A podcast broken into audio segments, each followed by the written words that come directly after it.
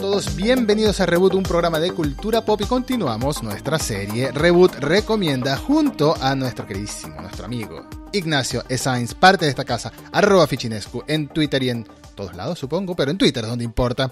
¿Cómo estás Ignacio? ¿Cómo estás el día de hoy? Estoy muy bien, estoy muy bien el día de hoy. Como verán los que están viendo por YouTube, eh, el minimalismo de mi casa no es un nuevo estilo. Estoy en plena, en plena mudanza, pero, pero me quería hacer un ratito. Eh, principalmente porque no sé si voy a tener, seguir teniendo internet cuando, cuando me mude siempre, siempre es una sorpresa cada vez que uno llega a un nuevo departamento, eh, el servicio y la calidad de internet que uno tenga. Así que bueno, confiemos. Sé que, sé que hoy va a andar bien, así que Afortunadamente, los dedos para la próxima. Afortunadamente, hoy va a andar bien. Y efectivamente, nuestro Nacho se muda, se muda muy lejos. No, mentira, no se muda muy lejos. Pero eh, decidimos grabar rápido antes de que posiblemente... No me doxes, Eduardo, no digas dónde me voy a mudar. En conclusión, en conclusión, si por alguna razón el siguiente, no este, el siguiente recomienda tarda un poquito más en llegar, esperemos que no, Nacho está teniendo problemas de internet, pero esperemos que no lo tengamos. Vivimos en el 2021, no deberían existir los problemas de internet, pero existen, pero existen los inconvenientes de internet. Pero bueno, a lo que vamos. ¿Y qué vamos a hablar hoy? Vamos a hablar de que la semana pasada nos recomendamos cada uno una cosita Casualmente fueron dos películas esta vez. Yo le recomendé a Nacho una película llamada Psicoquinesis, coreana, y Nacho me recomendó una película no coreana llamada Possessor, norteamericana supongo, da igual de donde sea. Canadiense. Canadiense, bien. De la tierra de Ryan Reynolds, la tierra de Deadpool, fantástico. Em, vamos a hablar de qué nos pareció, vamos a hablar por qué elegimos la película que elegimos y esta vez vamos a hacer una vuelta. Vamos a empezar por Nacho preguntándome a mí, que me tenía que preguntar por qué elegí yo psicoquinesis, y después hablamos de qué le pareció. Nacho, pregúntame por qué elegí. pregúntame por qué Eduardo, elegí psicoquinesis. Eduardo, ¿por qué elegiste psicoquinesis? Es una pregunta que no esperaba que me hicieras, pero la elegí. la elegí porque durante los últimos, desde que nos conocemos más o menos, desde hace unos tres años o cuatro años para acá más o menos, eh, nos hemos estado mencionando que, nos gustan las películas asiáticas, sobre todo coreanas. Y tú me has hecho descubrir alguna que otra joyita eh, surcoreana. Específicamente voy a mencionar una que quien quiera la vea es una grandiosa película, porque no la vamos a recomendar aquí, porque no, va tanto con el estilo de, lo que solemos recomendar hasta ahora, al menos en Reboot recomienda, que es The Spy Gone North, el espía, el espía que va al norte película que me recomendaste, me gustó muchísimo.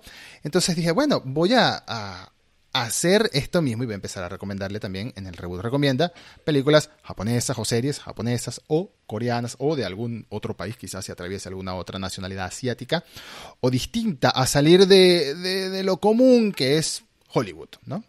Explorar el buen cine y la buena televisión que hay en otros territorios. Y elegí psicoquinesis porque estamos, como lo mencioné en el episodio anterior, estamos en una época en la que los cómics están de moda, está muy bien, están de moda, los superhéroes están de moda, también está muy bien que estén de moda.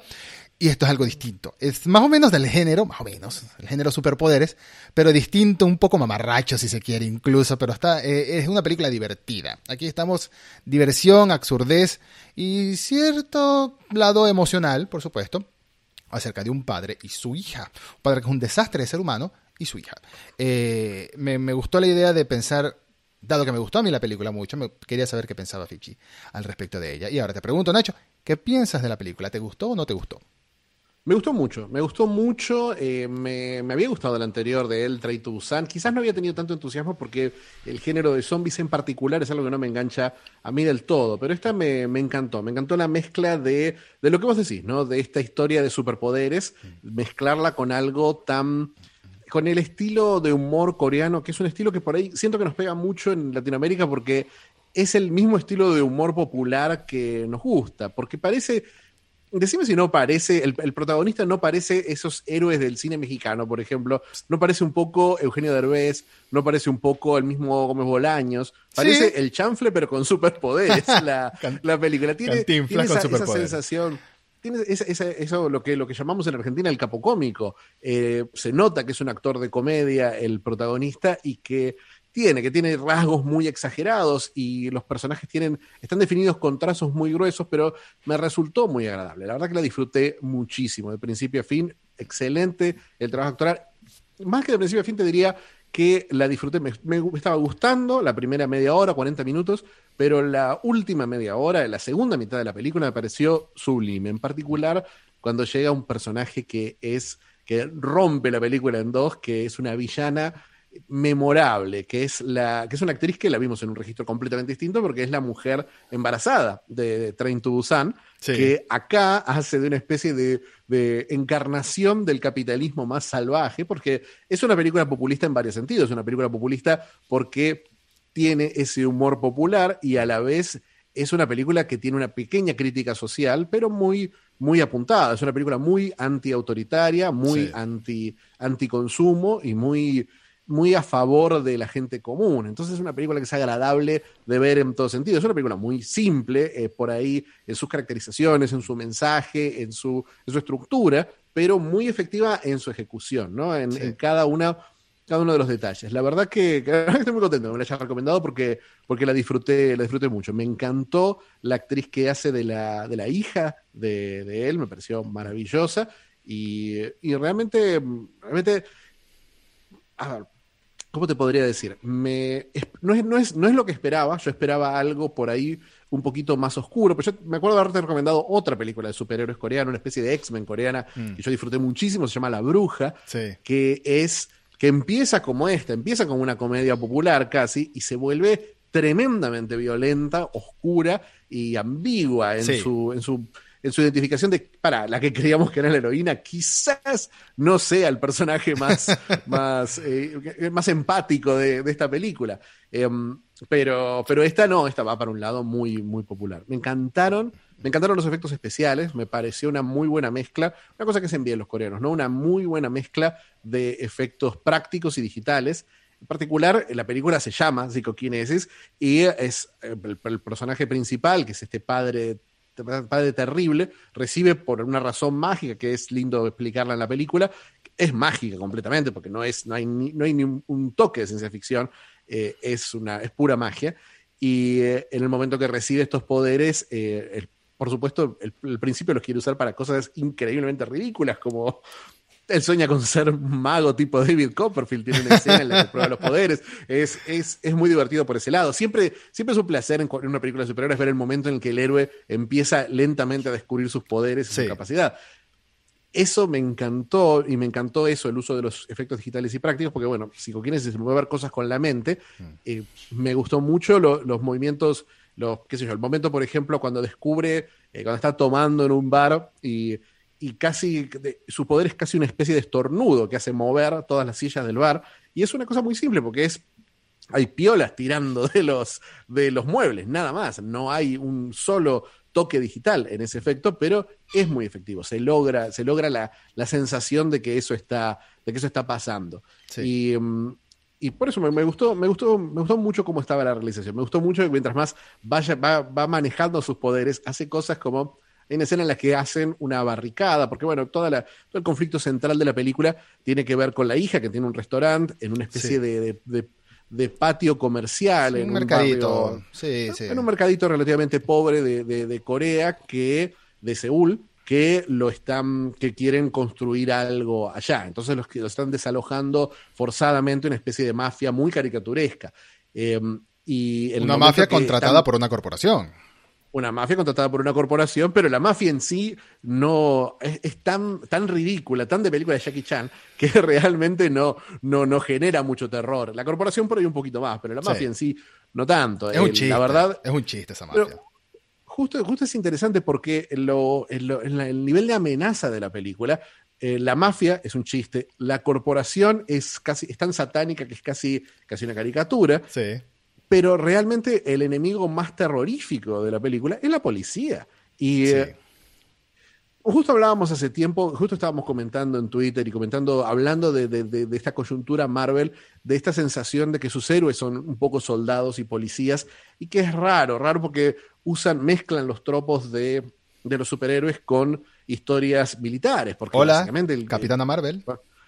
Hola Capitana Marvel, hola Falcon y el Soldado del Invierno, con esa cosa de la bandera y con esa cosa de que siempre los héroes están del lado de la policía y de las Fuerzas Armadas. Mientras que en Corea, y en Corea pasa en general, en, toda la narrativa coreana, el héroe nunca está del lado del establishment. El mm. héroe siempre está del lado de la gente común y en este caso, la policía es salvajemente corrupta, violenta y peligrosa. Y, es algo que uno no vería. Uno no vería jamás en una película americana que el héroe es el bueno y la policía son los malos. Sí. Eh, es una. eh, o sea, que los ocupas son los buenos y los policías son los malos. Se siente mucho más de. Y una vez más volvemos a ese cine popular que nos gusta tanto. Se siente mucho más de cine mexicano, mucho más de cine español en particular. El cine español es un cine donde siempre la policía tiene ese, ese rol. Sí, Eh, hay una escena, hay una escena al final de la película, sin spoilearla, por supuesto, pero casi al final de la película hay una secuencia, más que una escena, una secuencia, un nuevo montaje en escena en el que la policía, bueno, da miedo, pues, da miedo, miedo como el que podría sentir cualquier persona eh, ante una policía autoritaria y, y macabra y que juega sucio, ¿no? Eh, y es algo que mucha gente romantiza, que cree que no sucede en países asiáticos, pero si tantas películas te lo están planteando, obviamente es por algo. Digo, digo romantiza porque es la ilusión, ¿no? La ilusión de, ay, el Japón perfecto y, y Hello Kitty y el Gundam y todo kawaii, pero en todos lados hay este lado eh, corrupto de las autoridades y, y la trabajo conjunto de mafia con autoridades, trabajo conjunto de corporaciones con autoridades del dinero que financia a las autoridades. Entonces, esta clase de película, como bien dices, te lo muestra de una manera divertida pero cruda, ¿no? De divertida pero mira, ahí está. Puedes reírte con lo que sucede alrededor, Ahí pero ahí está. Ahí está el Yo mensaje. creo, creo que en ese momento, en ese punto se ata muchísimo con quizás el más grande director de coreanos de cine, que es Bong Joon-ho, Mm. eh, no tanto con sus nuevas películas, que por ahí son un poquito más, eh, un poquito más festivaleras, pero eh, me hizo acordar mucho a, a los policías eh, naturalmente corruptos de Memories of Murder. Mm. Y por supuesto la película es, parece casi un calco de The Host, incluyendo el padre, el padre irresponsable y, y la hija de Corazón de Oro. Em, me, me parece que, me parece que la película es un poquito una conversación con The Host y también en The Host era un, era un problema de la autoridad. Pero, ¿sabes qué me pasó? Vi hace, hace poquito, volví a ver The Host eh, porque algo leí sobre, uh, qué raro que es ver The Host en pandemia y pensé que, ah, es una de esas películas que por ahí como Contagion de, Steven Soderbergh es una película que, que resulta previsora, que resulta premonitoria. Sí. Pero no, todo lo contrario. Es difícil ver The Host ahora, porque primero los efectos especiales no envejecieron particularmente bien. Es una película que en su momento era bastante impresionante para una película coreana, pero hoy realmente los efectos digitales de la criatura en particular son muy, muy, muy, muy evidentes. ¿no? Rudimentarios, sí. rudimentarios, rudimentarios. Es un 3D que se nota, se nota el reflejo, se nota feito. Al principio está muy bien, pero después se va cayendo un poco. Pero realmente lo que es- resulta difícil de la película es que esta es una película sobre un- una, una amenaza biológica y eh, los héroes van en contra, eh, los, lo que pide que haga el, el gobierno, la forma que se proteja a la gente que pide que haga el gobierno, el héroe va en contra, porque es cine coreano, el cine coreano es antiautoritario, siempre. Entonces, eh, esta, este, este contrapunto de que estamos acostumbrados, el que venimos después de un año de escuchar a la Organización Mundial de la Salud, de escuchar a las, a las autoridades y protegernos de, de la pandemia, acá, cuando los héroes los quieren vacunar, en realidad les quieren meter un chip. Y es, es algo que por ahí en 2006 resultaba decir, uy, quién sabe si podría ser así, y ahora se puede atar a las peores teorías de conspiración. Así que resulta difícil ver The Host. Esta es un poquito más, más agradable de ver. Pero realmente sí, la disfruté muchísimo. Me encantó esta película. Es, es medio sátira también la película, pero me, parece que el humor funciona muy bien de la mano de, de lo que está sucediendo. Como bien dices, eh, creo que sería un poquito duro, no duro, también realista criticar The Host en cuanto a los efectos, pero más bien se podría aplaudir cómo ha mejorado el cine asiático, sobre todo el coreano, porque el japonés Mira, me encanta el anime y me encantan todas las narrativas japonesas en ese estilo, pero el cine live action japonés va detrás en cuanto a producción, a dinero sobre todo, me imagino, no sé si es un tema de dinero, pero en cuanto a producción, en cuanto a efectos especiales y CGI, del coreano. El coreano hace muy bien las cosas últimamente, se nota que es una industria que le han inyectado una cantidad de dinero enorme y que está teniendo mucho peso, sobre todo por la internacionalización de los productos surcoreanos, japoneses, etcétera. El, el K-pop, siendo uno de los más grandes ejemplos, eh, ha influenciado mucho en eso. Y Psychokinesis creo que lo hace muy bien en esa mezcla, como dices, de efectos prácticos y CGI, eh, incluso en lo ridículo, no para mal, no digo ridículo para mal, digo lo ridículo que es en general algunos momentos en los que el protagonista usa sus poderes levantando autos, etcétera. Se ve muy gracioso, es ridículo pero gracioso, ridículo pero bien, no ridículo mal, no estoy, no estoy hablando mal creo, de eso. creo- creo que es parte de la comedia, creo que es parte del- de, de lo que hace de lo que hace que por ahí lo, lo distanciemos, eh, lo, lo, lo, sentamos un poquito como una parodia, especialmente en la primera mitad, una parodia de los superhéroes, porque obviamente después, cuando se pone más seria la situación, ya nos pone muchas caras sí. el, el, personaje. Eh, al principio las pone y logra, por, para mí, una de las secuencias más graciosas de la película, que es toda una secuencia de, de acción en la que defienden este mercadito y después, y después volvemos a ver la secuencia, pero a través de un video grabado por uno de los personajes. Y mm. la secuencia, eh, el, están usándolo para denunciarlo, para decir, miren este hombre que está usando sus superpoderes. Y cuando lo ve el policía dice, pero esto es una ridiculez, ¿qué me están mostrando? eh, y el plan del villano se derrumba de una manera muy, muy divertida. Me pareció, me pareció que lo usa, lo usa de una forma interesante porque va, tiene mucho que ver con el personaje, ¿no? Que sí. tiene la, la, idea de que estos poderes son una forma de magia y él sueña con ser un mago tipo David Copperfield. Así que, claro. ¿cómo no va a poner las caras que pone un David Blaine o un David Copperfield cuando hace sus, sus ilusiones? Sí, eh, totalmente, totalmente de acuerdo. Hay, hay secuencias en las que, de nuevo, aquí no entramos en spoilers con estos, aunque en parte la idea, no vamos a decir que es la tarea, pero en parte la idea de mencionarlo, hemos hablado Nacho y yo en, en algunas ocasiones anteriores, hablando acerca del formato que iba a tener Reboot Recomienda. En parte la idea de mencionarles específicamente qué es lo que vamos a hablar la próxima semana es para darles la oportunidad, si quieren, de verlo, leerlo, jugarlo, dependiendo de lo que sea, eh, aunque aún así no vamos a tocar específicamente spoilers de la película, ¿no? Y creo que hay un momento, una secuencia, varias secuencias incluso, en la que este, este protagonista hace cosas heroicas protegiendo a estos indefensos eh, populares en el mercadito, hace cosas heroicas, pero intenta simular que no son superpoderes, ¿no? Intenta hacerlo como que son accidentes que casualmente están moviéndose cosas, están cayendo cosas, y una persona lo, lo, lo pilla, ¿no? Lo, lo, descubre, intenta demostrarlo, no puede, y es todo muy gracioso, pero me parece que la película, tanto la química de los personajes, incluso siendo un personaje eh, antipático o... No, antipático no es la palabra, el padre, el protagonista, es un personaje que su hija no lo quiere por razones que te explica la película, o, más bien está molesta con él. Incluso en ese tipo de dinámicas funciona la película, funciona. Yo creo que la película no intenta ser Iron Man, Avengers, etcétera, y no tiene por qué intentarlo tampoco, pero lo que es lo hace muy bien. Lo justito que muestra, lo muestra muy bien. Incluso las escenas de acción más apoteósicas, porque las tiene en los últimos minutos de la película, los efectos un poquito te, no te convencen del todo. Cuando el señor está medio no creo que sea spoiler decir que va saltando de edificio en edificio, lo voy a dejar hasta ahí. Saltando de edificio en edificio ahí, sí, sí, sí, la escena no se ve muy bien en CGI, pero funciona, sigue funcionando. Y como bien dice Nacho, el mensaje lo deja muy claro, incluso en su en su trama simple, en su trama sencilla, en su trama básica, en parte, deja un mensaje muy claro, un mensaje antiautoritario eh, y popular bastante claro. Y es algo que cuando vas más allá de ver la película por los efectos y las locuras que están pasando y la risa, te, cae muy bien cuando te das cuenta de, oye, esto que dijo está muy bien. Tiene un, tiene un toque irónico el final, que obviamente no se, no, no se, no se spoileará, pero, pero tiene un toquecito agridulce que me pareció, me pareció maravilloso. Eh, y las relaciones entre los personajes sí son un toque increíble. Me gusta mucho cómo la película en sus primeros cinco minutos te narra muchas de las cosas que tenés que saber a través de un video que es como un video de un noticiero, de uno de esos programas de la mañana que hacen como noticias uh -huh. que no, no, le importan mucho a nadie, uh -huh. pero que es como una visita al restaurante de, de la hija y es, es, muy efectivo para narrar y muy, muy gracioso en, en, en, en esa forma de, poder ver cómo, de, otra, otra vez, los detalles en los que se parece nuestra televisión un poquito mm. a, la, a la televisión de, de ellos. Eh, creo que esos trazos gruesos, y como decimos, siempre, siempre venimos hablando de, esto, de estas relaciones simples, estos personajes simples, pero la peli a mí me, me, dio una sensación muy de manga, muy de narrativa de manga.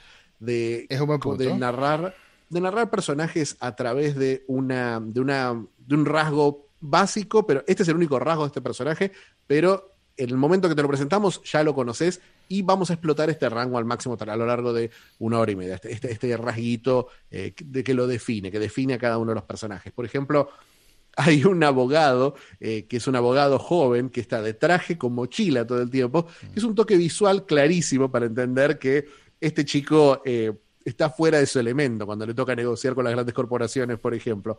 Pero eh, la caracterización física es tan perfecta y todo se, todo lo que vemos de este personaje se traduce a esa, a esa sensación de que es un tipo, de que es un chico con mucho potencial, con mucha inteligencia, pero muy poca calle. Entonces Básicamente.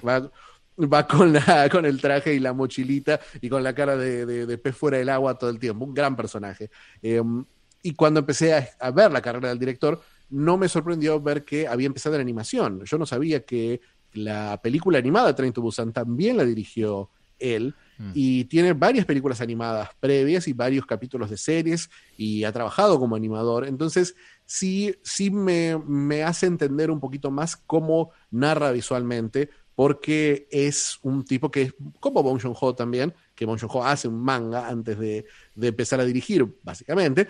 Eh, él me parece que parte, de, parte mucho de un storyboard, que tiene mucho que ver ¿no? con esa, ese cuidado visual que más allá del presupuesto tiene el cine, el cine coreano. El cine coreano, sí, totalmente de acuerdo. Entonces, eh, cuando es una película no se puede decir, Nacho, lo continuará jugando, Nacho, eh, la seguirás viendo la serie.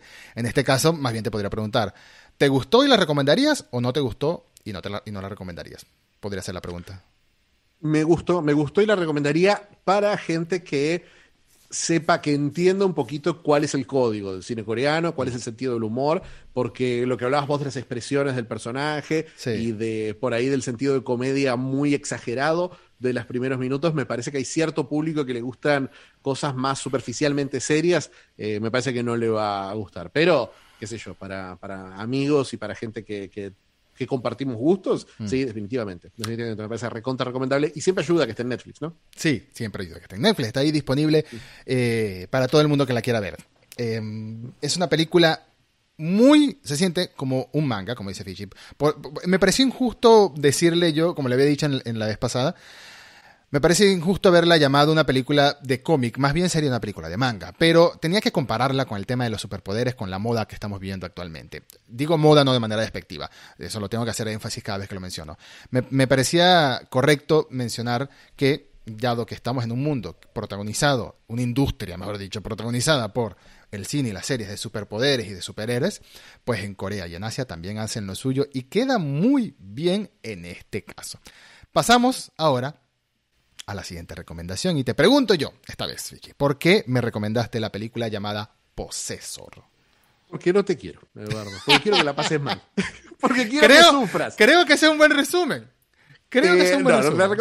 La, la, recomendé porque eh, cuando, cuando estaba leyendo Black Paradox, cuando estaba leyendo a Ito y después seguí leyendo algunas otras cositas y unos cuentitos de, de Junji Ito, eh, realmente pensé mucho en Possessor y pensé mucho en esta idea de la, de la forma en la que Ito eh, mueve sutilmente la definición de quién es el monstruo a lo largo de sus historias de terror. Siempre, siempre empieza con sus personajes como víctimas y después como victimarios y eh, todo, nace, todo nace de cierta forma del trauma dentro de, dentro de sus historias. Y me parecía que tenía cierto punto en contacto con Posesor y por supuesto el concepto del body horror, del, cuerpo deformándose, del doble, de la identidad, todas esas cosas me hicieron decir, mmm, qué lindo sería ver Possessor en versión de manga de, de Junji Ito. Y aparte se, se conecta, aparte me gusta la película, me gustó muchísimo, me sorprendió, el concepto es brillante, las actuaciones me parecieron excelentes.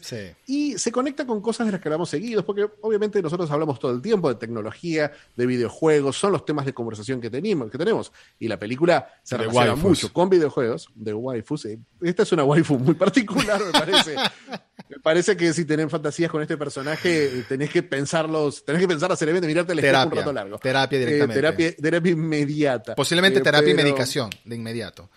Ojo, es muy bonita Andrea Riseborough, así que no, no me parecería mal, pero, pero bueno. Mm. Eh, la verdad que me, parece que tiene la, peli de cosas muy interesantes para decir sobre la tecnología, pero me encantaría escucharte decir a vos. ¿Qué te pareció Possessor? Possessor me traumó. Puedo decirlo por ahí. Me traumó. No, no, no sé qué esperaba. Te voy a ser sincero. No sé qué esperaba de Possessor. Te dije en el episodio pasado que Possessor está en Amazon Prime, si no me equivoco, está en Amazon Prime.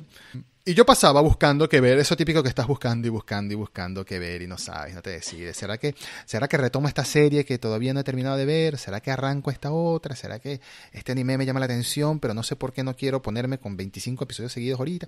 Así, y de vez en cuando pasaba este póster, el póster de Possessor, que eh, si lo estás viendo en YouTube, el episodio, este episodio lo tengo aquí puesto en este momento. Si no, busquen Possessor 2020 si quieren en Google y verán el póster. El póster, ya de por sí el póster genera mucha intriga y mucha repulsión al mismo tiempo. Es un póster en el que se ve el rostro no diría desfigurado solamente de una mujer, sino como estirado, como si la cara fuera una máscara que están estirando por completo. Y es muy horrible, no sé, me parecía como si era un spin-off de Hellraiser por alguna razón. Y no sabía nada de la película, pero el póster me llamó la atención desde siempre. Ahora que me la recomendaste, dije, bueno, es buen momento para verla. Y te puedo decir que Brandon Cronenberg, si estás viendo esto, mi querido Brandon, aprendiste bastante de tu papá, aprendiste mucho de tu papá, aprendiste mucho de ver la mosca quién sabe cuántas veces, de tu papá David Cronenberg, porque, Cronenberg, porque le, le has hecho un buen tributo a lo que es el body horror como tal. Hablando de la película, la película es muy fuerte, la película es muy fuerte, me pareció muy fuerte y es difícil hablar de esta película sin spoilers, así que voy a tratar de, de, de rozar nada más la trama de la película o los mensajes de la película pero. Hagamos un, resumencito de. un resumencito, un resumencito. Un resumencito de qué tiene que ver. En un futuro. En un futuro. En un futuro cercano. En un futuro cercano. Hay una agencia de asesinos a sueldo que usa tecnología para poseer el cerebro de personas random, elegidas específicamente, y asesinar sin sospechas. O sea, poseen a alguien. Hacer, el crimen perfecto. Es hacer el crimen perfecto. El crimen perfecto. Es hacer el crimen perfecto porque eh, eh, poseen a gente que está, que es cercana de alguna forma y que tiene otros motivos por los que podría llegar a asesinar a estas personas. Entonces, es un plan interesante. La protagonista es una, una, mujer, Tasia, que vive una doble vida. Como asesina mental, por un lado, y por y como una madre de familia, con una familia que al parecer no tiene idea familia, qué hace ella en su trabajo. Familia estándar de suburbios norteamericanos, por así decirlo. Familia estándar de suburbios, un padre, un padre hippie que parece una especie de, Papá Noel, un osito feliz y, un hijo y un hijo adorable. Eh, su, pero se le está complicando esta doble identidad, especialmente cuando mezcla terceras identidades, porque este proceso de meterse en la mente de alguien no es tan simple. Me parece que me parece que lo, atractivo es, es, ese, es esa, esa esa, mm, la mecánica, ¿no? Lo, que sería el juego, lo que sería el, el sistema, lo que serían las reglas. La película, la, película comienza, voy a decir esto, la película comienza, los primeros segundos, no minutos, segundos de la película ves a alguien que se está clavando una especie de aguja conectora de, con un cable en la cabeza de una toma muy cercana, no así como de lejito como si me vieran ahorita, que hago así, ay, me metí un cablecito en la cabeza, no, es una toma muy cercana que ves que la cabeza se hunde un poquitito, sale un poquito de sangre, es muy gráfica la película y siento que juega mucho con el body horror, pero pero siento que lo hace de una manera interesante, o mejor dicho, inteligente.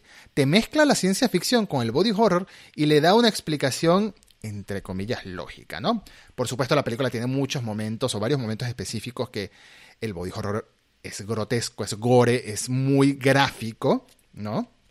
Pero al mismo tiempo juega con el mismo concepto de la doble identidad, juega con, con concepto de la identidad como tal, de la falta de identidad, de la posesión mental de cuando lo hemos visto en otras películas también, de cuando se separan dos entidades que están conectadas mentalmente, una queda trastornada o las dos pueden quedar trastornadas de cierto modo.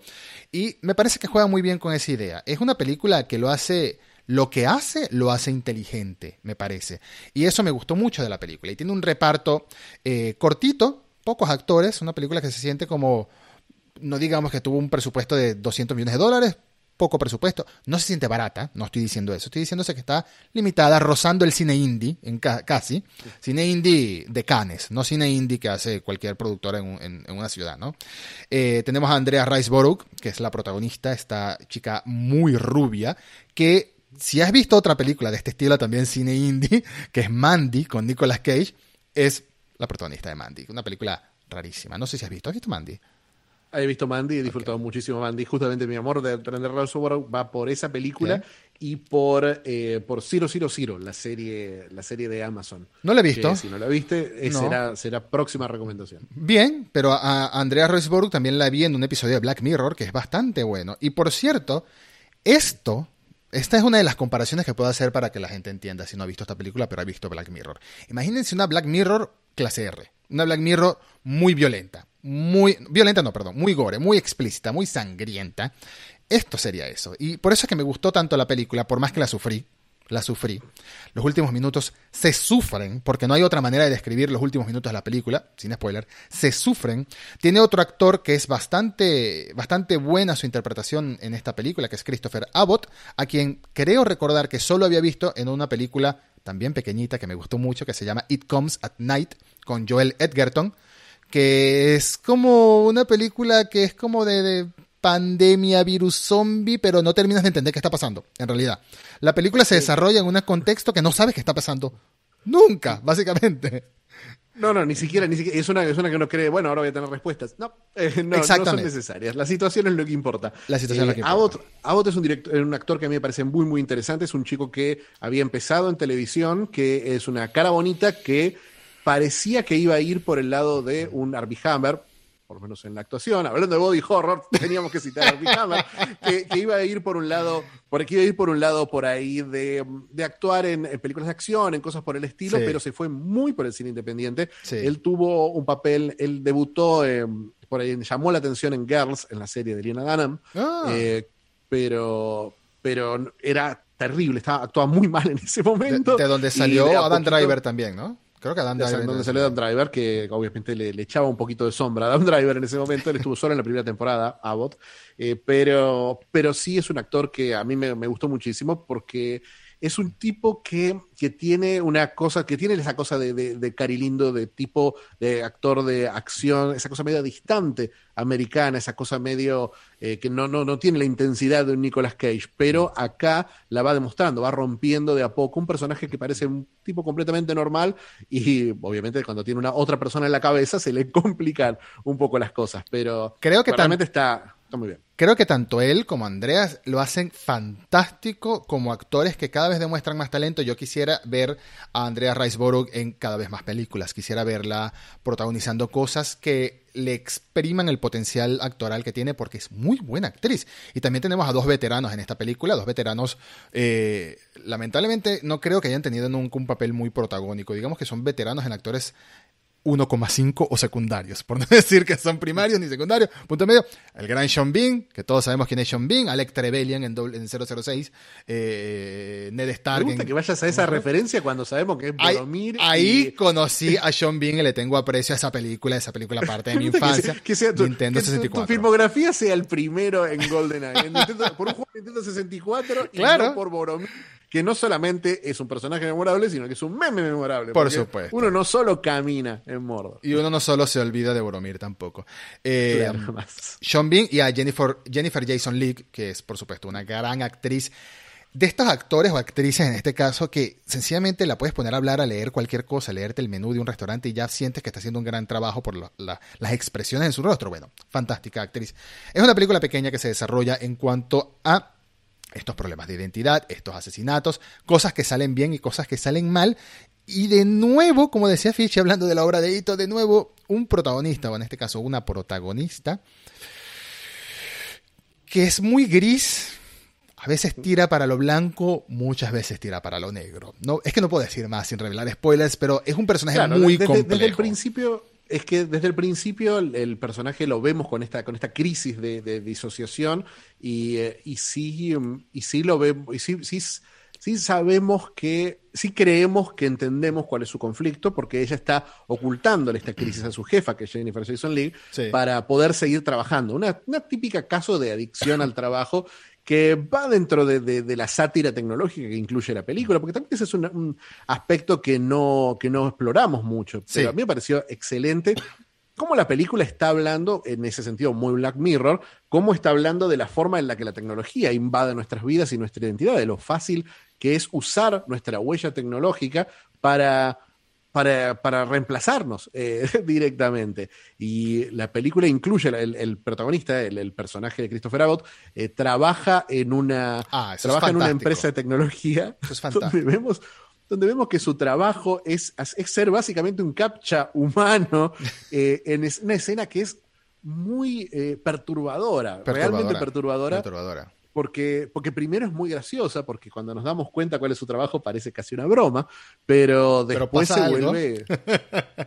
pasa algo, pasa algo un poquito, un poquito intenso. Sí. Eh, realmente es, bueno, es más, no se puede spoiler porque cada una de las escenas tiene un remate fascinante. No entramos en el lado más surrealista, pero hay una escena que es muy. eh, hay dos versiones de la película, hay una versión sin cortes y una versión cortada. Yo vi la versión sin cortes, no sé Yo si también. la versión sin cortes Y la versión sin corte, El- uncut.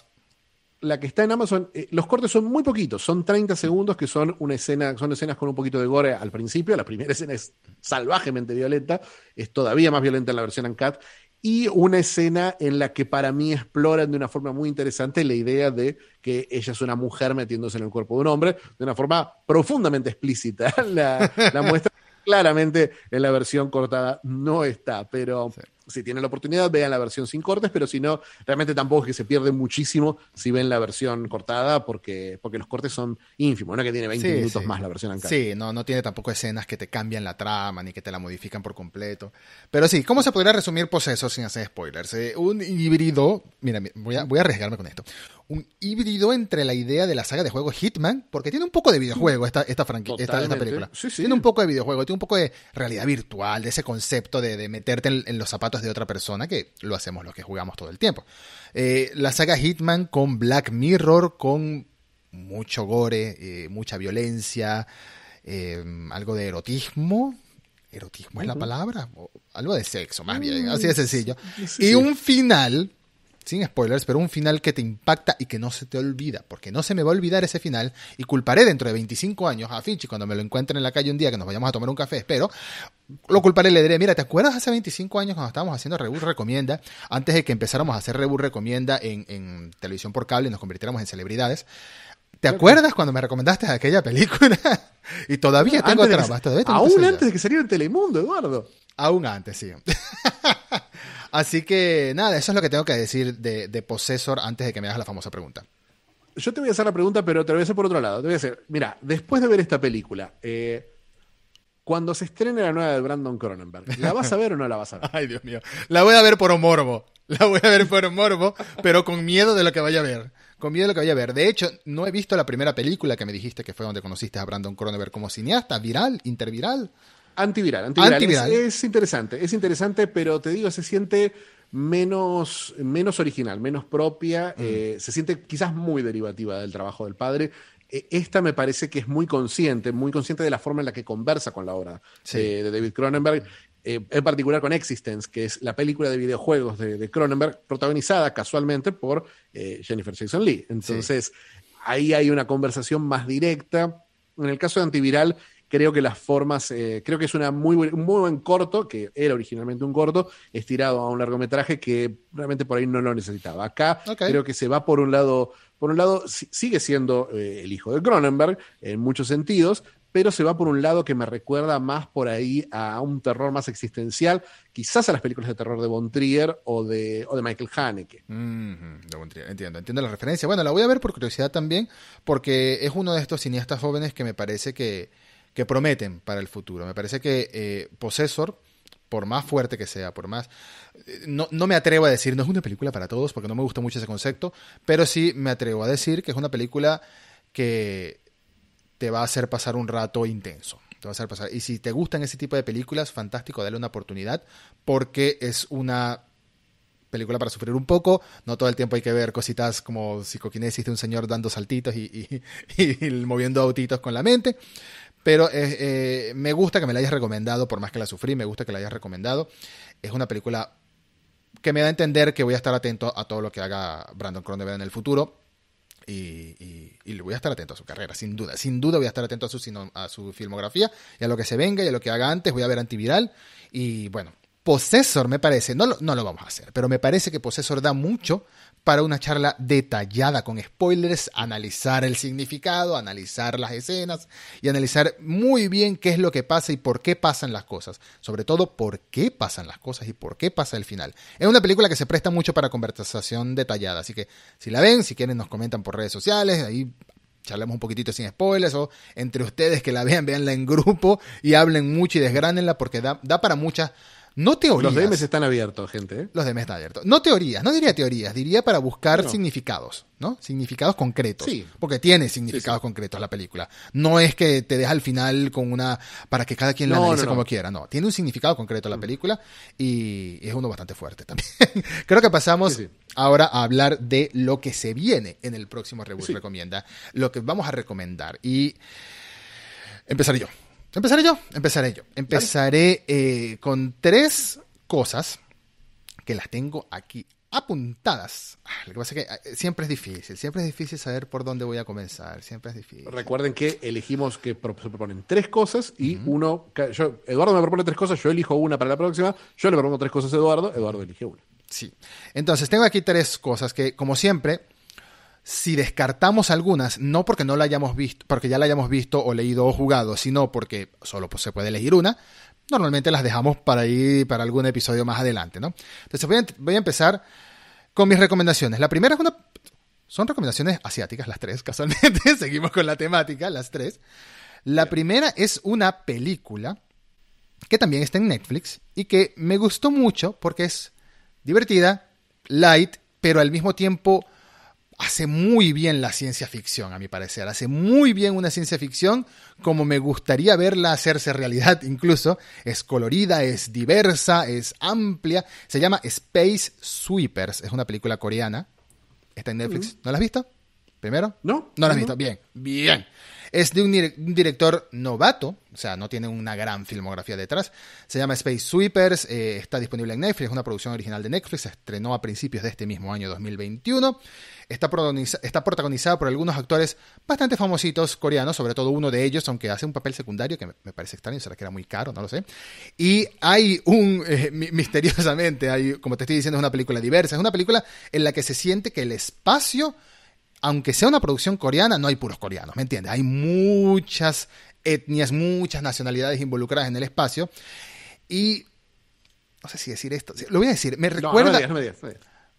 ok, me recuerda mucho a cierto anime o manga, lo dejaría hasta ahí. Me recuerda mucho esa esencia y por eso me gustó tanto esta película. Y hay un Richard Armitage haciendo cine coreano que me parece divertidísimo. Richard Armitage es este que mencionamos en el fan ¿Será- ¿Se volverá el actor favorito de, de Reboot Recomienda? es un candidato ya. Es quien le pone la voz a, a Belmont en Castlevania. Trevor Belmont en Castlevania, que ya lo mencionamos en el primer reboot recomienda. ¿Fue el primero? Sí, fue el primero. Sí, sí. Y por supuesto, Thorin, eh, escudo de roble, en la saga de El Hobbit. Richard Armitage está en esta película. Otro reparto de actores coreanos bastante bueno. Y hay actores de todos los países. Es una película muy colorida, es una película muy espacial, muy ciencia Ya ficción me lo vendiste, ya me lo vendiste. y me gusta eh, proponerla. Me gusta proponerla y quiero que la vea sea esta vez o sea en una próxima. La segunda película que voy a recomendar, ya que estamos hablando de cosas fuertes, este es como mi venganza con Possessor. Vamos a ver si la Está viste o no. Este es como mi venganza con Possessor. Eh, se llama Shooter. El fotógrafo conocido en Latinoamérica o en parte de Latinoamérica como en fotógrafo. Se llama Shooter. Es una película del año 2004 que es tailandesa, sí. ya están por aquí diciendo, es horrible. Bueno, es una película tailandesa, no es japonesa, tailandesa. Pasa que hace años, por alguna razón, antes de verla pensaba que era de Japón, por la onda de The Grudge, el aro y todo ese terror japonés que estaba muy de moda a comienzos de los 2000. Bueno, Shooter es una película eh, tailandesa de terror muy buena, llena de mucho misterio, llena de mucho suspenso. Al menos yo recuerdo que me gustó, la vi hace más de 15 años y la voy a volver a ver si la eliges. Y tengo miedo de volverla a ver, tengo miedo de sufrirla otra vez. Pero es muy buena. Hicieron un remake en el año 2010, eh, 2008, un remake estadounidense dirigida por un japonés casualmente. Pero no veas el remake, no veas el remake, vete a la, ve a la fuente, ve a Tailandia directamente. Y mira esta película de la que no te voy a decir más nada. Solamente te voy a decir que es una película eh, tailandesa de terror, se llama Shooter, el fotógrafo. Mírala, no googlees, no veas ni el tráiler. Eso es algo que estoy haciendo yo también con tus recomendaciones. No veo ni el tráiler. sí, no, no, veo siempre, nada. siempre, siempre. Yo con esto ya, ya tengo toda la información que necesito. Y la tercera recomendación es un manga. Existe una película, pero estoy recomendando el manga en específico. Que capaz ya lo leíste, no lo sé, o viste la película, pero te voy a recomendar el primer tomo del manga. Son tomos gruesos, eso sí, son tomos grandes, tipo Black Paradox, y son solo seis nada más. Se llama Blame o Blame o Blam del gran Tsutomu Nihei. ¿Lo leíste? he leído y visto la película. La película no me gustó mucho, pero el manga en su momento era. Todos estamos leyendo Blade. Igual son, pueden ser muy gordos los tomos, pero se leen en 10 minutos. No, porque. se leen en 10 minutos si no aprovechas el dibujo bien como ah, quieres su tomo. Claro, que aproveches su arquitectura, sus mapas. No estoy en el, no estoy en el loop, estoy viendo un manga. Y el manga va a. Es como Gantz, es un manga que se lee a toda velocidad porque es como que tira cada momento. Es maravilloso, me gusta muchísimo. Es más, me gustó tanto, en ese momento me gustaba tanto en Tsutomu Hei que hasta lo seguí para esa miniserie que hizo de Wolverine para Marvel, Snit, mm, que mm. es brillante. Sí, sí, ya lo vi. Entonces me quedo, a ver, entre las dos que, que me quedan, entre Shooter y Space Sweepers, Voy a ir por el terror esta vez. Voy a ir por el terror porque mis recomendaciones están medio ligeras. Así no hacemos un, especial todo muy, muy arriba. Eh, voy a ir por el terror y voy a ir por Shooter, entonces por la tailandesa. Eh, y me, intriga muchísimo. Me intriga muchísimo. Ya estoy adquiriéndola legalmente a través de sitios de comercio electrónico. Así que, así que bueno, después te, después te contaré. Pero me, estoy muy entusiasmado con Shooter. Advertencia con Shooter, para quien la quiera ver. Recuerdo que me gustó, pero la vi como en el 2006, 2007. La voy a volver a ver y vamos a comentarla casi por primera vez los dos cuando la comentemos. quizás nos toque por primera vez, porque hasta ahora le hemos pegado bastante con las recomendaciones. Quizás nos toque la primera vez que no nos gusta a los dos la misma puede cosa. Puede ser, puede ser. Va a ser una, va a ser una, una, charla incómoda. Ahora eh, te cuento mis, mis recomendaciones. Mm. Son. Eh, tengo una serie, tengo un manga y tengo una película. Eh, y a la vez tengo tres servicios distintos, porque yo sí voy por el lado de la legalidad, y porque podrías, podrías comprar la película. Podría comprar el Blu-ray de Shooter. El, Blu-ray, importarlo de Tailandia o de Estados Unidos. ¿Y listo? Eh, ¿Por qué no? Porque no, no lo voy a hacer. Pero te puedo decir, te puedo decir que tenemos tres, tengo tres propuestas que se pueden ver a través de servicios de streaming eh, locales. Bien. Una es Andan, eh, una serie de serie animada de Amazon Prime Video del creador de BoJack Horseman eh, Andan Undone, que es una, es una serie también de la que mientras menos sepas mejor, es una serie que como posesor explora un poquito la identidad, explora un poquito los puntos de vista, el surrealismo y casi, casi una, casi una, una, cuestión medio espiritual barra mística. Eh, me resultó fascinante, me resultó fascinante una de esas series, una serie que, de esas que uno dice voy a ver el primer capítulo y termina viendo la serie completa eh, de principio a fin, que usa una animación muy del estilo Scanner Darkly y Waking Life, así como rotoscopiada, un estilo frijolero.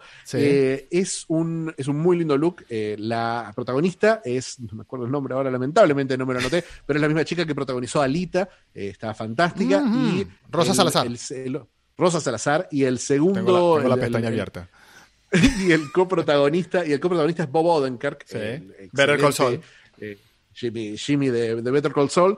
Eh, es una muy buena dupla, están los dos fantásticos y la serie visualmente es impresionante. Te diría que veas el primero o el primer y segundo capítulo, más o menos hasta donde llegues, pero o la serie completa. Podemos comentar hasta donde hasta donde haya llegado, pero es una miniserie. Es una muy muy buena serie, es una miniserie, es, una, en realidad es una serie que tiene es una serie de una temporada corta, no me acuerdo si son seis u ocho capítulos, pero es muy es, muy breve la, la serie y, ya está confirmada una segunda temporada que estoy esperando con muchas ansias. No sabía que estaba está confirmada, pues se puede ver como una miniserie también, pero bueno, esa es la opción uno es Andan, la, esta, muy linda miniserie de Rosa Salazar, uh el nombre.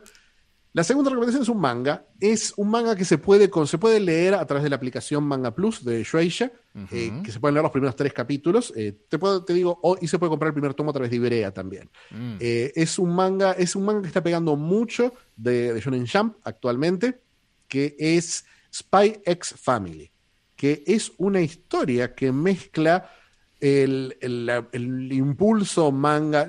Es más un seinen que un shonen, o sea, no es tanto, no se siente tan juvenil la historia, pero mezcla la idea de, una serie, de un manga familiar, con eh, una historia de espías en la Guerra Fría, eh, muy, muy puente de espías, eh, con esos mismos tropos y los de la, la, historia familiar, y con una caracterización que me parece magistral. Son los tres personajes protagónicos que, que presentan en los primeros tres capítulos, están tan perfectamente delineados como uno está acostumbrado a ver en el manga, pero este es un mangaka que no eran muy famosos, creo que ninguno de sus mangas fue traducido antes, que la pegó, la pegó tarde, pero le está pegando muchísimo con este manga, va a ser un anime este año. En este momento es abajo de Demon Slayer, obvio, y los Mm. clásicos que están siempre pegando, eh, tipo Attack on Titan y todas esas cosas, eh, pero junto con Chainsaw Man es algo que me devolvió la fe en la, la innovación posible de Shueisha y la línea, la línea Jump. Realmente amé Spy X Family, se puede leer completamente gratuito en Manga Plus. Manga Plus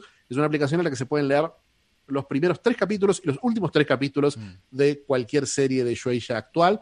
Eh, también se puede leer en la aplicación americana de Shonen Jump. Ahí se puede leer la serie completa con una suscripción de dos dólares. ¿Ya terminó? Eh, yo estoy haciendo. eh, no, no, no, todavía está, todavía está. Recién, son 47 capítulos nomás. Está hace dos años nomás. Son creo que siete tomos, pero es una de esas series que queda claro que va a durar hasta el fin del mundo porque es un fenómeno, es- vende millones y millones y ahora va a explotar cuando salga el anime porque es una serie que se presta mucho para el anime. Pero es una buena oportunidad de decir, yo la leí antes. O sea que algún día, algún día van a hacer un Boruto de Spy, Spy X Family. Lamentablemente. Eh, vamos, que esperemos que sea dentro de 20 años cuando ya estemos todos muertos. Eh, el- la tercera recomendación está disponible también en otra plataforma, que es Movie, que está haciendo un especial de quizás el, el más eh, importante o más notorio o más querido director de Hong Kong del momento. Hemos tenido mucho Corea, hemos tenido mucho Japón, pero no hemos tenido tanto Hong Kong que fue el, Ahora tendremos el Tailandia. primer Ahora tenemos Tailandia, ¿verdad? También. Eh, y en Hong Kong tenemos a Wong Kar Wai, que tiene un ciclo de películas en Movie, que es un servicio de streaming de cine festivalero, pero que tiene mucho cine de culto también. Y justamente quiero agarrarla más de culto de él. Eh, la única película, la- ahora tiene una nueva, pero su, su película, más o menos su- la película que hizo cuando saltó a la fama, que fue una película de artes marciales, existencial, rarísima, onírica, casi incomprensible en su versión original, mucho más clara en su versión actual. Una película que se llama Ashes of Time, Las cenizas del tiempo, que eh, esta es el- la versión Redux, es la que está en Movie, la versión de 2008, que es una de las cosas más raras que vi, porque es un director's cut que dura menos que la versión original. O sea, es un director's cut en el que vio la película y dijo, no, todo esto sobra, todo esto no se entiende, todo esto hay que mejorarlo, eh, vamos a limpiar toda la imagen. El anti-Snyder. Es el anti-Snyder Cut, exacto. Es el anti, El anti-Snyder Cut, eh, exacto. Ashes of Time Redux para mí es una maravilla. La volví a ver hace poquito porque estuve viendo todas las de Wong Kar Wai. Para mí, yo la recordaba como la peor, porque uno recuerda siempre sus clásicos que son Con ánimo de amar o Chunking Express, que era esa película amada por Quentin Tarantino. Pero esta es otra cosa. Esta es una película de artes marciales en la que los personajes eh, son más una, una especie de, de- de- retazo de un sueño que un personaje en sí. Fascinante, una imagen increíble atrás de otra, 90 minutos de, mm, de- de- de- de los tres reinos, ¿no? Porque obviamente todas las películas de artes marciales eh, chinas son, se, se despegan un poquito del romance de los tres reinos. Así que esas son las opciones, Spy X Family, Undone o eh, Ashes of Time Redux. Como siempre, me la pones difícil y creo que también estuvo difícil la anterior elección. O sea, siempre nos las ponemos difíciles porque es como que, ay, quiero ver las tres. Pero si, si vemos las tres, van a ser episodios de 10 horas más o menos cada uno y no se puede. Dice, eh, además nos acaba el material pronto. Entonces, es mejor ir guardando los que quedan rezagados para otra ocasión. Y ¿sabes qué? Me voy a ir por Spy X Family. Me voy a ir por el manga. Voy a aceptar esta primera recomendación de manga en Reboot Recomienda de tu parte, para mí, no al revés.